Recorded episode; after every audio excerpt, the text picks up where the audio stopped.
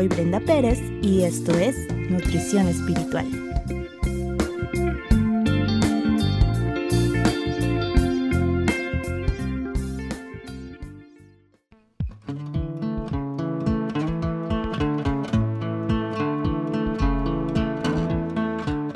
Enfrentando las malas noticias.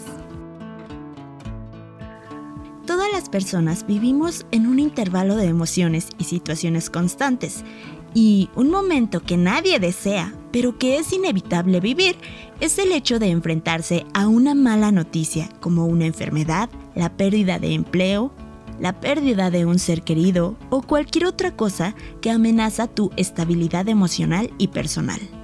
Nos angustiamos, lloramos, pensamos una y otra vez en soluciones rápidas ante esta adversidad.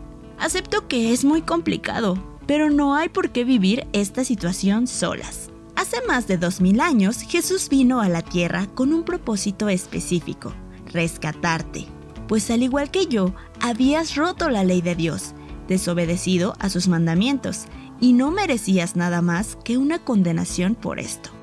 Pues imagina, si nosotros como humanos odiamos la injusticia, Dios más. De hecho, nosotros reflejamos esa característica de Dios al molestarnos cuando alguien más no es justo. Como Dios si es justo, debíamos ser castigados por nuestras rebeliones. Pero Dios aplicó su justicia en sí mismo, por amor a nosotras, mandando a su Hijo Jesús a morir en la cruz por nuestros pecados. Si nosotras creemos esto y nos arrepentimos de nuestros pecados, Dios nos adopta como hijas. Entonces, esta es nuestra esperanza ante las malas noticias. Ya no nos pertenecemos a nosotras mismas, sino que le pertenecemos a Dios. Y cada una de las promesas que hay en la Biblia, puedes estar convencida de que Dios las cumplirá. Por ejemplo, Romanos 8, 28 al 39 dice, y sabemos que a los que aman a Dios, todas las cosas les ayudan a bien. Esto es, a los que conforme a su propósito son llamados.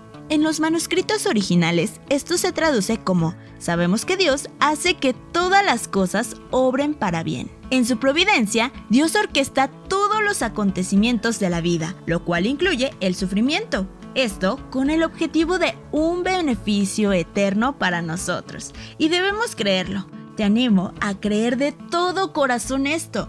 Mentalízate que si Dios ya te salvó y perdonó tus pecados, y si ya eres una hija de Dios, esta noticia que estás viviendo o vivirás te va a traer un beneficio a tu vida. Y esto lo declara el siguiente versículo que dice, porque a los que antes conoció, también los predestinó para que fuesen hechos conforme a la imagen de su Hijo. Es decir, Dios quiere que seamos como Cristo, para que Él sea el primogénito entre muchos hermanos.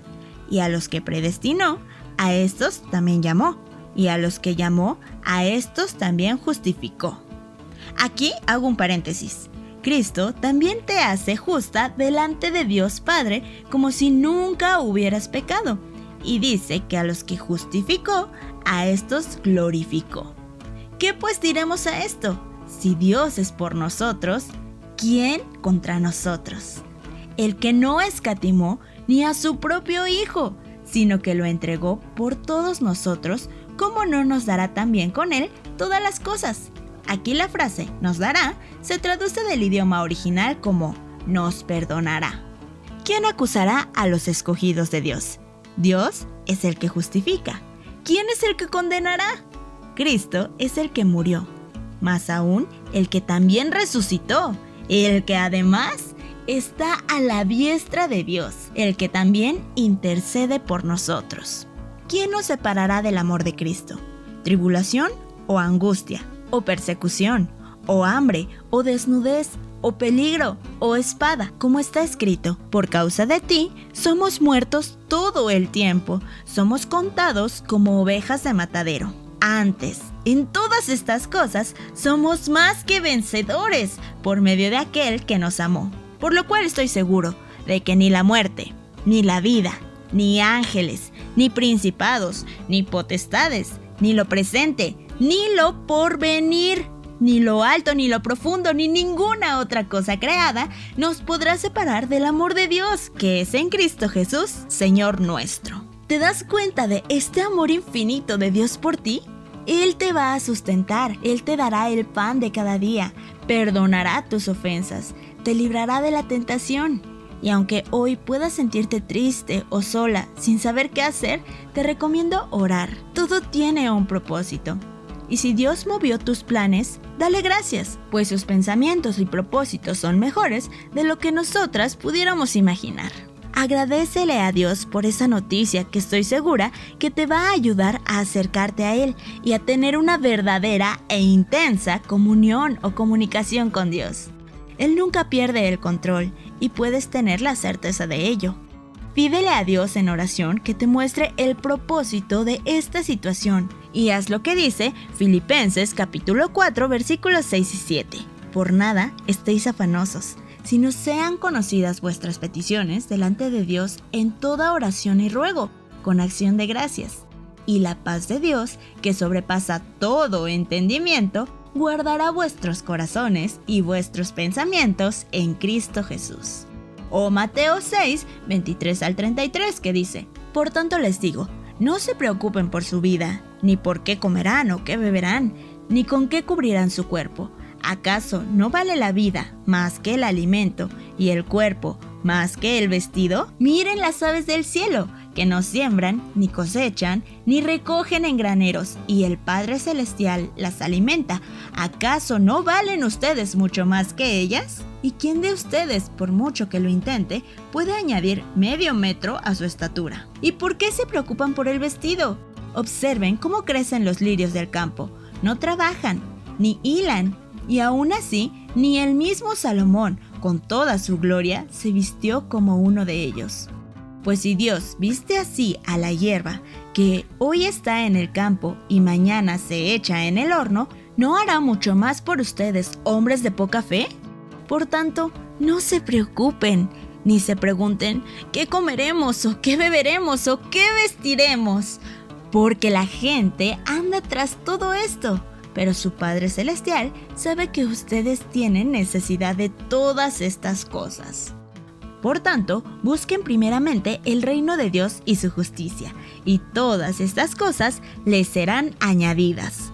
Si aún no tienes esa convicción, te exhorto a arrepentirte y pedirle perdón a Dios por tus pecados, creer que ya te perdonó y que todo el castigo que era para ti cayó sobre su Hijo y te hizo santa y en resultado de ello tú puedes vivir como lo que dice la Biblia que eres, su amada hija, una mujer limpia, pura y sin mancha. Dios es maravilloso, solo hace falta creerlo y vivirás en paz con una gran confianza que te hará descansar en Él aún en medio de una mala noticia.